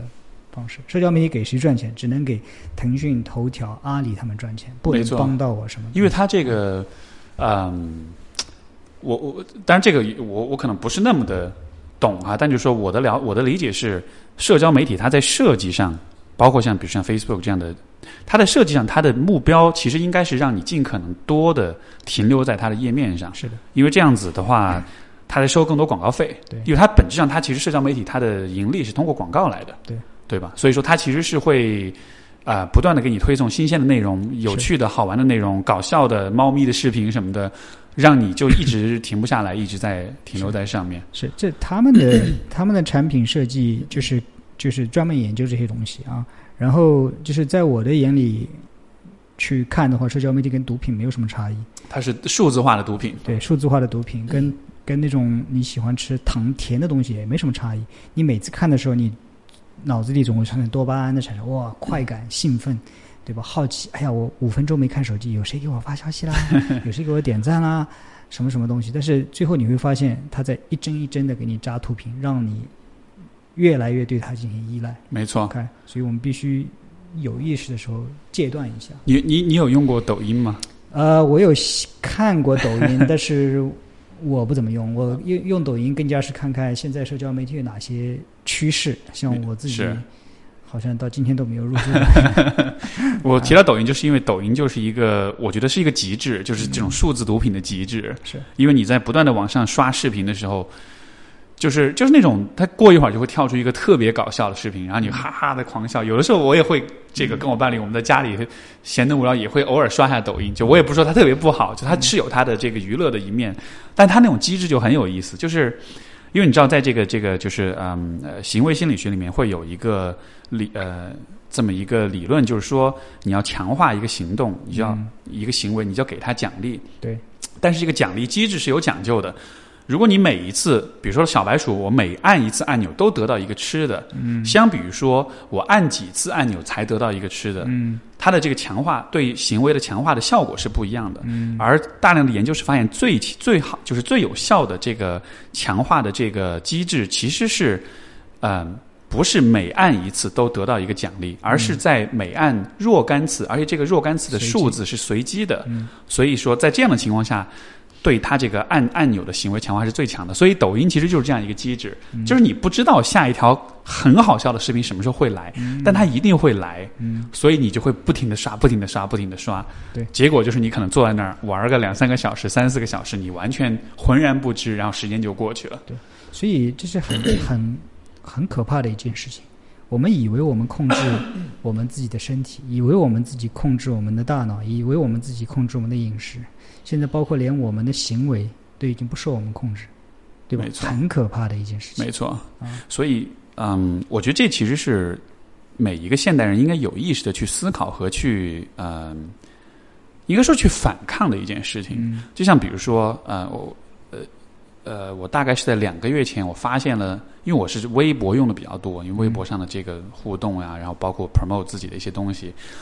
我之前就发现一个微博的插件。因为你知道，就是你在微博的这个就是网页端的话，嗯你每刷新一次出来内容是不一样的。嗯 就它的这个推送是，它不是按照，就它是会把近期这几天的热门的内容全部推给你，所以你每刷一次都得到不同的内容。结果就是你会不停的刷，因为每次都会刷出一些有意思的东西来。我之前就装了一个插件，装了之后它它就会只会按照时间顺序来显示。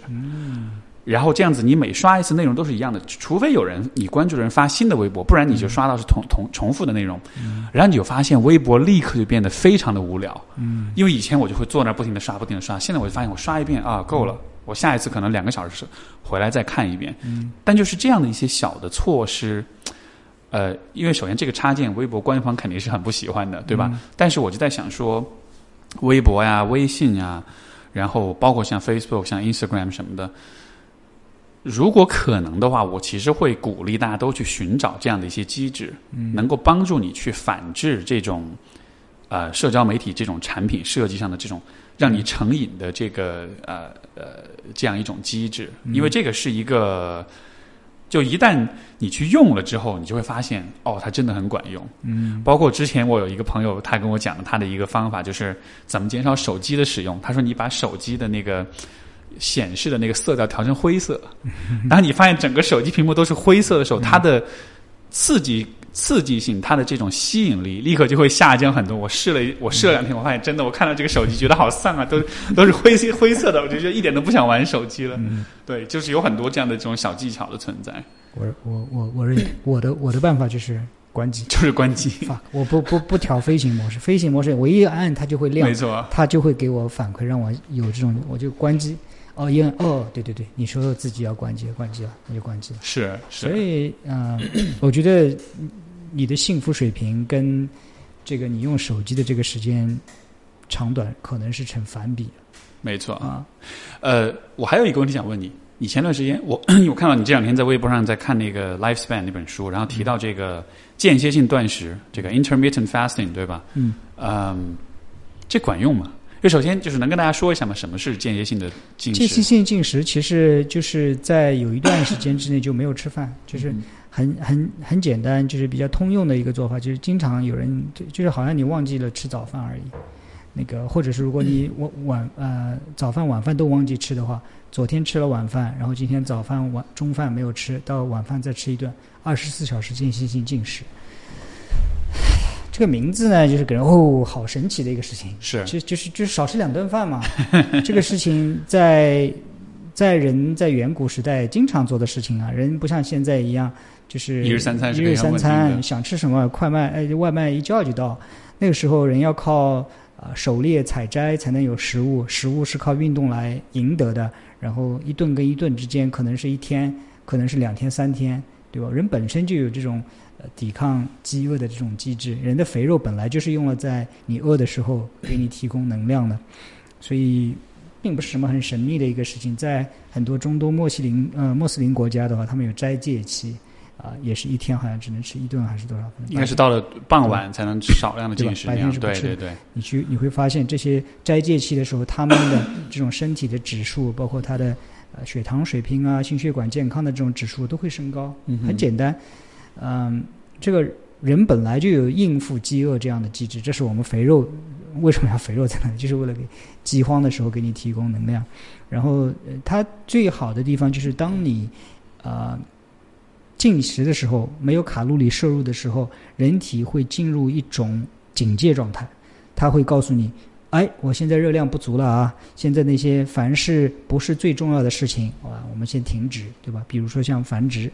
呃，繁衍下一代这些先停止。我们现在生存第一，然后说呃人的这个身体当中，从分子程度、细胞程度、组织程度都有很多损伤的东西。本来说这个 DNA 已经损伤或者蛋白质已经损伤了，这个时候人一看，你看我现在氨基酸都不够了。我废物利用哪个哪个不好的呢？你这个已经损伤了，好吧，好吧，我把你把蛋白质分解掉，我再去循环再利用。其实是告诉人的身体，现在资源很紧张，你们每个人都给我好好干，凡是不好好干的或者是叛变的，我把你干掉。呃 这个时候干掉的时候，就有一些东西就干掉了，比如说啊、多余的脂肪就被干掉了，或者是已经损伤的细胞就被干掉了，或者甚至有些已经叛变的癌细胞就被干掉了。OK，所以就就那么简单，就是呃一些简单的短期的这种压力，让身体的清除机制相当于激活一下。That's all。啊、这就是间歇性进食的一个一个本质。啊、我不光是看了这一本书提到间歇性进食，光进食这本书，呃，有提到相关的，我可能不看了不下十本。对，我自己做间歇性进食已经超过五年。啊、你会怎么做呢？具体来说，你会怎么执行这个？比如说今天我跟你聊天的时候，我早饭就没有吃。嗯哼，现在我们已经中午的时间，我午饭也没有吃、呃 nothing。很多人就是觉得很很可怕，我 没吃饭，我我因为因为这个，我这相比于比如说这个大家呃一些常见的说法啊，你不吃早饭你会得肾结石的，就会有这样的说法。有一个现在在国外比较流行的说，早饭是最没用的一顿早早早餐。OK，当然这个说法可能有些极端，我也不一定完全认同。但是我自己也不是说每天都不吃早饭，大概一个星期当中有四天、四五天左右我是不吃早饭的。如果说我实在很饿，我会吃一点，吃一点坚果类的东西。但是，呃，人其实是一个呃新能源汽车。人 怎么讲以前总认为啊，人是要靠糖的，啊要吃饭才能那个，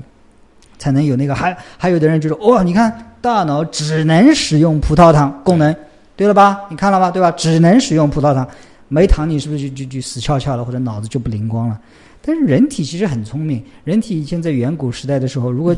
呃一天没吃，两天没吃，身体内的糖的水平很低的时候，人是可以使用酮体来供能的。酮体就是把你的脂肪消耗掉，产生酮体来供能。所以人体是一个双能源汽车。啊，混合动力相当于对，是当然我首选能源，它有糖的话，OK，我就用用用用电，对不对？当然，但是电没的时候，你不能说我车就不开了，人就死了。No，人体很聪明，说哦，烧点脂肪吧，酮体产生啊，酮体也能供电，所以就相当于你用你用烧油了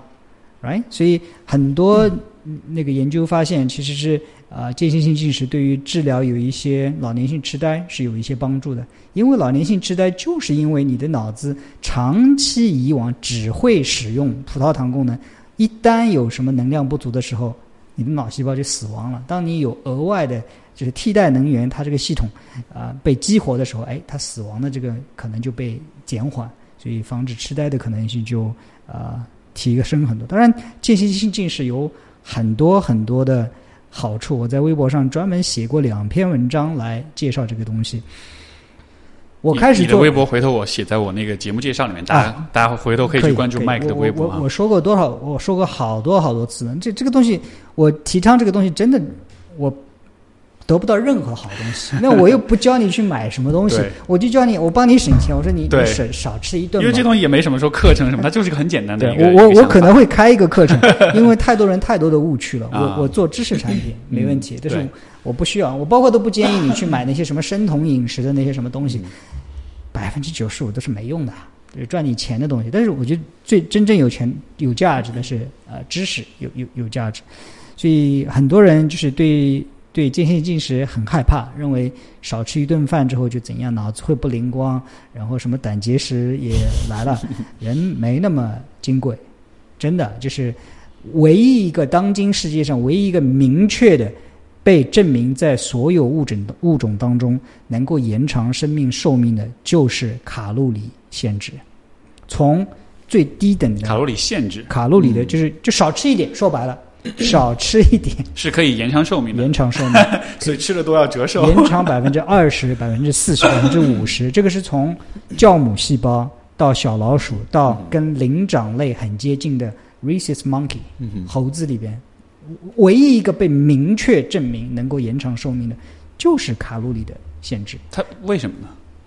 有很多很多的机理，说实话不是很明确。嗯哼，那有一种说法，就是我刚才说的，能够呃激发一些你的清理机制，就要不断的给身体一个机会打扫除一下，然后把那些坏的叛变的细胞给啊、回收掉给。给回收掉，给清除掉。那还有一种说法就是说，能够让整体的线粒体的效率更高一点，就是。啊，这个要说了就深了去了，就是我们每个细胞里边都有一个小的发电厂，这些发电厂其实是有上百个到上千个，在二十亿年前曾经是细菌的这样一个细胞体，叫做线粒体，嗯哼，我还记得高中生物课，对吧？对 吧线粒体是我们人体的电厂，但是线粒体在二十亿年前其实是细菌，所以嗯人体内其实有很多很多的细菌，啊、这些细菌当你处于能源枯竭状态，也就是饥饿状态的时候，啊、它会迫使这些细菌更对它的选择更加严格，哪一个给我浪费的，全部给我干掉。对因为线线粒体发电过程中浪费的东西就是什么？就是自由基。所以，当你的处于一种压力状态下，所以运动也好，间歇性进食也好，是告诉你我身体现在处于一种紧张状态，你们都别给我浪费。谁给我漏的自由基越多，我就把你干掉。嗯所以，所以机制很多很多，说实话不是很明确，但，是对，这个实验数据已经是千真万确。所有的物种里面都是所有的物种的限制，对，当然对对人类没法做这样子的实验，嗯，因为你把两个人就让他每天吃百分之二十少一点的这样卡路里，有些人是自愿的啊，但是自愿你无法去做对照，没错，对吧？但有一个实验，我也是昨天晚上刚刚听到，在《Lifespan》这本书里边，它是有一些为要去太空旅行，在美国沙漠里建了这么一个封闭的系统，嗯这些人必须去自给自足的去弄一些食物，这些人呃处于卡路里摄入比较低的状态下，他们身体的健康指标比一般的呃进食比较充足卡路里的人要要要好很多很多。我自己的亲身体验，因为我我看很多书，我不会去看哪一个人说了我就盲目的相信他，我必须看到很多的书里边都这么说。我看主线，我看趋势，然后我要去了解机理，对吧？有些机理当然不是很明确，最后还要加亲身实践。对，我我告诉别人说你少吃一顿，少吃两顿死不了。我录节目，你看我的所有的几乎视频节目，我全是在空腹状态下录的，对吧？脑子很清醒，不会说出现那种混乱的。当然，你如果想去尝试的话，你必须给自己身体一段时间哈，啊、可能做那么三次四次之后，你身体才意识到，算了，别再指望什么了。现在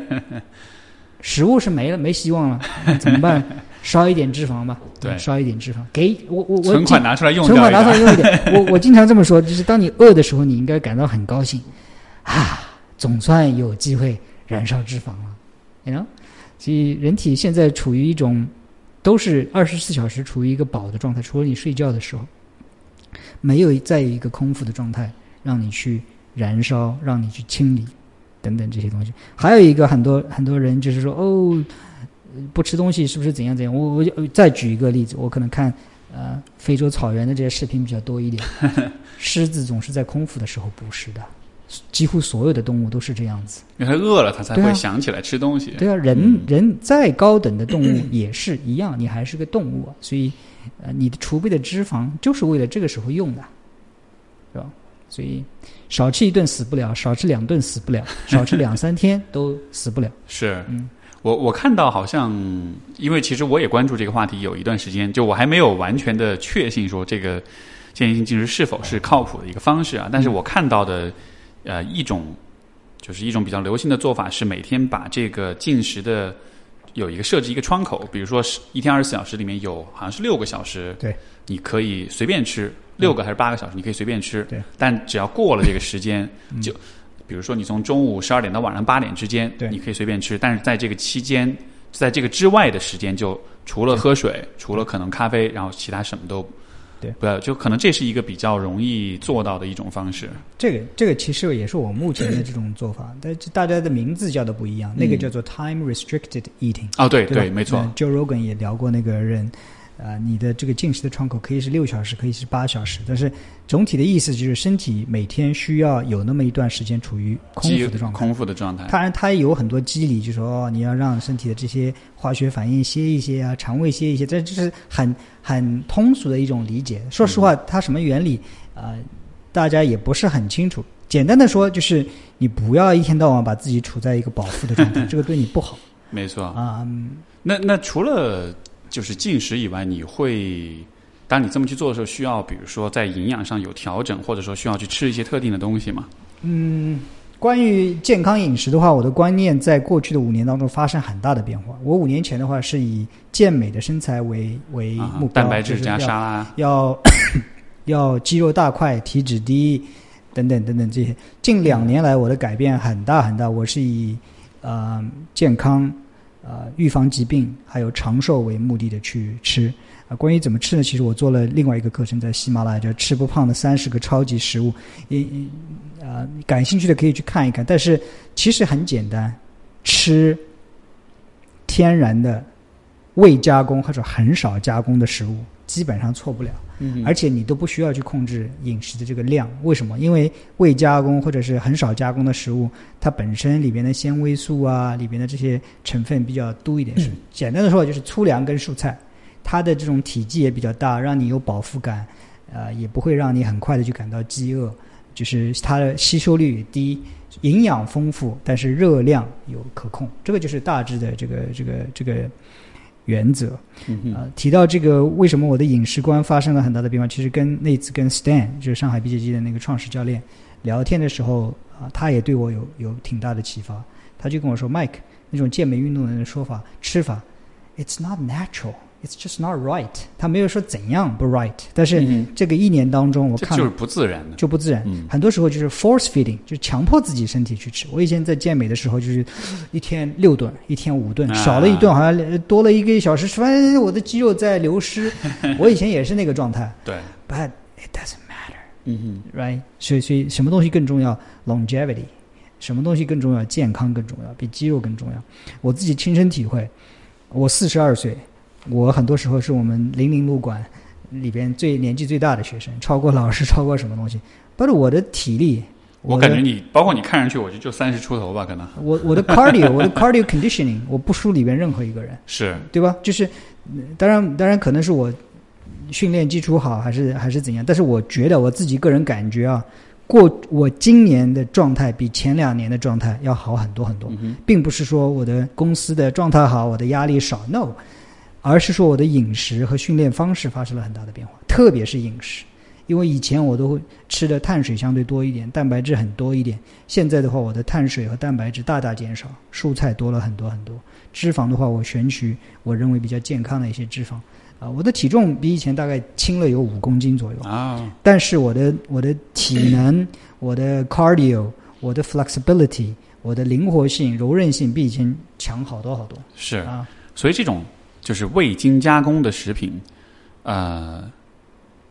更就是食当一个食物更接近它原生的这个状态的时候，对吧？包括像这种啊、像什么甜点啦、零食，这肯定就不说了，这是高度加工、精加工，而且加入很多人工、人造元素的这个，这些就不说了。那一般的食食物，像比如说粗粮和呃精大米和面，嗯，那肯定就是它处理的工序越多，肯定就是越，是所以粗粮其实是最好的选择。对，粗粮是最好的选择。嗯哼，那这里面会不会有这样一个问题，就是你要维持这样一种饮食，嗯，呃，相对会贵一点儿，因为 因为吃这个对吧？现成的很多制品，包括零食或者是包括像米面有，就是它其实会更经济一些。嗯，就像比如说对于美国人来说，吃麦当劳虽然不健康，但它是最便宜的，是，一个 burger 可能一一一一块九毛九就能吃到。这是这是很可悲的一一个地方，就是说，所以这个社会不公平，你知道吗？嗯就是当你要吃的健康的时候，反而会更贵一点。比如你要买有机的东西，你去买新鲜的蔬菜，比它制作好的那些什么汉堡还要贵啊、但是这个看你怎么去看，就在我看来，健康是最无价的东西，健康是比超过任何一个东西，所以我会很关注我的饮食的质量。当然，并不是为了贵而去贵，就是很多时候有些东西你并不一定很贵，对吧？像像有些蔬菜啊，不是所有的蔬菜都很贵，对吧？啊，是是会贵一点点。那健健康本来就是一个无价之宝，嗯这个这个是需要你投资的，或者说，或者说，你也许在吃上面省了钱，但回头你又再花很多钱去买健身、买健身房的会籍啦，嗯或者是买各种减肥食品啦什么的，对其实那钱还是省不了。对对对，包括你生了病什么的，要花很多钱去看病，或者是对很很多时候我的饮食观点是有一些反叛跟极端的，就是在我我也我也通过我的关注我微博的朋友一些反馈，就是很多对他们来说是无法理解的事情。比如什么？比如说，嗯、就是像吃的这些东西，我吃的这些肉肉方面的话，就是我吃，我现在基本上不吃红肉了。像我吃的这些，偶尔还吃一些鱼类的话，我也会选择它的产地会很讲究，因为现在包括这些鱼类，已经不再是五十年前、一百年前的鱼类了。嗯嗯我们你你有没有想过，我们整个环境当中已经被我们人造的很多化学物质所污染啊，我们的洗发水，我们的所有用的这些化学的东西驱蚊的东西，这些什么东西，最后都到哪里去了？那，海洋里海洋里去了。所以包括现在海鱼已经不像以前，大家都说啊海鱼好啊，多吃健康啊。No, not anymore。你再去看这些海鱼里边它的那些什么啊 PCB 啊什么这些化学成分对我们有害的这些成分，已经远远高于过去了。所以，嗯，这是很伤心的一件事情。没错啊。昨天晚上我在微博上看到一个视频，就是 NASA 这两天发的做了一个，它是把这个北极的这个 ice cap，这个这个啊这个北极的这个冰嗯冰原，然后它是从一九八零年到二零一八年，嗯它做了一个可视化的一个视频，嗯就是看它这个冰原的这个面积每年的这个变化。在一开始你会发现，原来夏天会小一点，冬天会多一点，嗯然后就冬天会大一点，所以它会有一个大小的变化。但总体来说，它它的那个那个总体的平均面积是不太变的，啊但是基本上到了可能零几年的时候，也发现那个面积大大的减少。嗯，然后到了一八年，它相比于一九八零年，好像是整个面积减少是百分之百分之八十。嗯，所以这是非常非常可怕的事情。我当时看到这个，我我当时在微博上转发，我就说，I cannot。Um, I cannot help thinking that we're fucked，就是真的就是人类真的完蛋 We。are already fucked 那个美国那个叫什么？呃，民主党候选人 Andrew Young 哦对，We're 他就 already fucked 对，啊，We're already fucked。但是现在的话就是说，啊、d o something to protect yourself，做一些事情保护自己，保护自己的家人。就是说现在已经不是一个呃气候变化是是真还是假的问题了，嗯而是它已经发生了。我们现在想的应该是，我们接下来要怎么去弥补，或者说去预防接下来会有的一些灾难，对吧？比如说搬，像之前不是印尼要编要迁都嘛？它为什么迁都呢？它那城市再过三十年就没了，海平面上来之后。城市就没有，它必须得考虑迁都，就很有意思。所以我，我这个也是每一个国家，我觉得都得面临的一个非常严重的问题，就是气候会有特别大的变化。对那这个呢，就是我们回到饮食这个东西啊，这个不要等待我们的食品工业，等到我们的政策去发生变化，然后才变化，太晚了。没错，太晚了，我们现在才开始意识到美国在三十年、四十年前用的一些什么除草剂、一些农药的危害。没错，我们真的要把我们的健康等到三十年、四十年之后才发现，we're fucked。对啊，你看，比如说现在中国的这个青少年的肥胖率，嗯就真的是虽然还没有美国高，但是就是在往那边赶，嗯，对吧？我我看到这种情况，我很伤心。嗯我只能做到我的力量来宣传一些东西，但是我的这种观点很多东西是被视为非主流是，啊、甚至反叛的一些东西呃，。或者说其实是有很多的人会，你是触及到很多人的利益的，嗯对吧？他会他会有主动的去花一些心思功夫来来打击你，或者是来反对你啊是这样子的。是的，嗯哼，那个呃，好像是《纽约时报》吧，我就是我之前有看一个文章，一个很一个深度报道，他就说，在美国在大概五六十年代的时候，那个时候的这个 sugar industry，这个嗯就是制糖的这个企业，他们当时有去。资助大量的这个研究，而且都是像哈佛医学院这样，就是很专业的高等院校，他们资助了大量大量的研究，去研究脂肪对人体的危害。嗯所以在那个阶段之后，脂肪就成了一个非常坏的东西，就是这个大家都会说啊，就是就是这个呃，你不应该吃油腻的东西啊，像黄油啦、像培根啦这种吃都会非常非常不好。嗯但是没有人知道这些研究是被这个制糖企业去放的的。他为什么要这么去做呢？是他转移注意力，他让们让人们认为我的健康问题是由脂肪引起的。是但实际上，真正的健康问题是糖分的过度的摄入，对吧？你的饮料当中、你的零食当中，就包括像薯条、像这个很多的这种食品当中，它都是大量的糖分的摄入，是而就这个是一个真的是一个很肮脏的一个手段。他为了他自己的这个产业的这种发达，为了让人们不去批判他、不去攻击他，然后找一个替罪羊，然后还要花钱去做研究，告诉大家，你看这个脂肪真的很糟糕。是对，所以所以这个这个说的大一点，这种就是就是世界是不公平的，它是会有很多的这种很隐性的这种问题存在。世界是被人的劣根性所驱使，被利益所驱使。人是贪婪的，没错，就是他们要的目的就是一个更多的利益。没错，啊，所以包括现在的像美国什么宣扬谷物呃脂肪不好，然后这个这个这个全谷物好，然后很多人都吃啊面包啊，甚至全麦面包，最后发现哦怎么肥胖率越来越高？那肥过反反过头来再来看，然后也觉得哦不脂肪不都是坏的，有些脂肪是好的，但是关于这个食物哪个好哪个坏，其实只有一个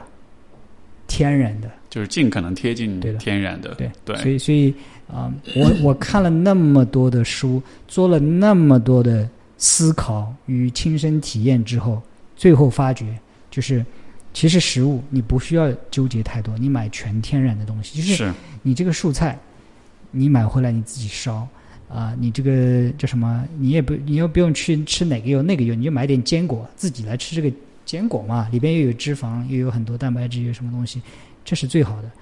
人最后会被自己的聪明所误啊！我会发现这个好，然后会把它无限夸大，对，然后哦，因为那个好 又被无限夸大，你会最后最后发现，自然的造化比人类要真正的聪明很多很多。没错，对因为因为这个就是，我我觉得就是每一个人如果想要去调整饮食、改善健康，我其实都觉得我非常推荐，就是大家能够去读一些跟人类的进化，呃。身体的进化有关的一些内容，因为其实你去了解这个整个人类进化过程，你就会发现说，就今天人的身体，它的整个特质、整个特性，其实就是说这是一个就是人类始终处在进化的过程中的，而我们今天身体最适应的饮食、最适应的生活方式，实际上和嗯一万年前、五千年前其实会差不多，因为进化要改变一个物种的特质，其实需要很长的跨度，可能是是百万年的时间，对吧？所以说，其实今天我们的饮什么对于我们的身体最适合，和比如说。啊，五千、一万，甚至是五五万年前，就是人在这个采集狩猎时代的这个需求是差不多的。是的，而今天呢，我们发明出了，嗯，比如说金碳水，发明出了薯片，发明出了这个巧克力跟糖果，就这些事事物的出现，其实也就是过去的一两百年的事情，对吧？但是我们的身体其实并没有达到一个能够适应这些食物的一个阶段，对，所以说。这个在这个生物呃进化生物学当中，就是有一个理有一个有一个概念，就是叫做 mis mismatch theory，对吧？他就说，其实人今天的很多的疾病，是因为我们。我们的身体和今天的环境和今天的营养有很多不匹配的地方。是它最经典的例子，其实就是这个 cavity，就是龋齿。就是就说，我以前一直都在想，古代人需要刷牙吗？实际上，古代人不需要刷牙。为什么呢？因为古代人吃不到那种高糖分的精碳水的食物。一直到了工业工业革命之后，有了这个人工生产的大规模生产的糖分，然后人们才开始出现龋齿问题。是的，他有一个特别，我我看有一个之前有本书讲一个特别有意思的案例，他就说。在这个南非有很多呃，就是种植甘蔗的这个农场，就是在这个早期殖民地时代，而在农场工作的人很多都是印度过去的劳工。嗯，然后这个呃呃，流行这个就是医疗医学的统计数据会发现，这些印度劳工在他们。自己的这个家乡的时候，他们是没有龋齿的问题的。但他们自从在这个南非开始工作之后，很多人都会患龋齿。那为什么呢？因为那边可以吃到糖，是的，吃了之后他的牙齿就就坏掉。是，所以就是有很多的疾病，其实都是啊，是这样一种形成的机制。就是今天我们的身体其实是不适应随时都吃的很饱，是不适应高碳水，是不适应很多的东西的，对吧？但是你吃了之后，发现啊，问题出来了。嗯，那个。国外有一个是啊，旧金山有个教授，他有一个非常著名的说法，还有一个 YouTube video 叫“糖是毒素 ”，Sugar is toxic。我在微博上也发过这个，对吧？Mike，你太极端了。No，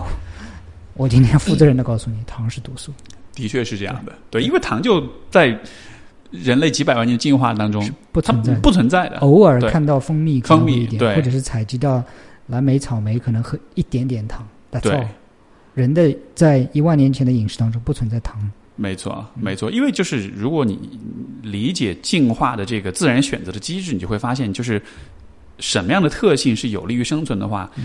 这些特性的发展都是需要非常非常长的时间的，对吧？你像我们人的生活方式，在过去的可能一百年、一百年、两百年里面发生巨大的变化，这个变化我们的身体其实根本没有赶上，所以肯定现在应该是。我所以，我非常认同你所说，就是尽可能贴近自然、贴近天然的饮食，包括生活方式，其实也是是的。所以，你像像久坐是一个很清晰的，是折寿的一个一个事儿，对吗？因为人类历史上从来没有一直坐在一个地方，然后盯着电脑屏幕的这样一种生活方式，一直到了可能过去的二三十年，信息时代起来了，电脑起来，我们才开始这样的一个一个一个生活方式。是的，对。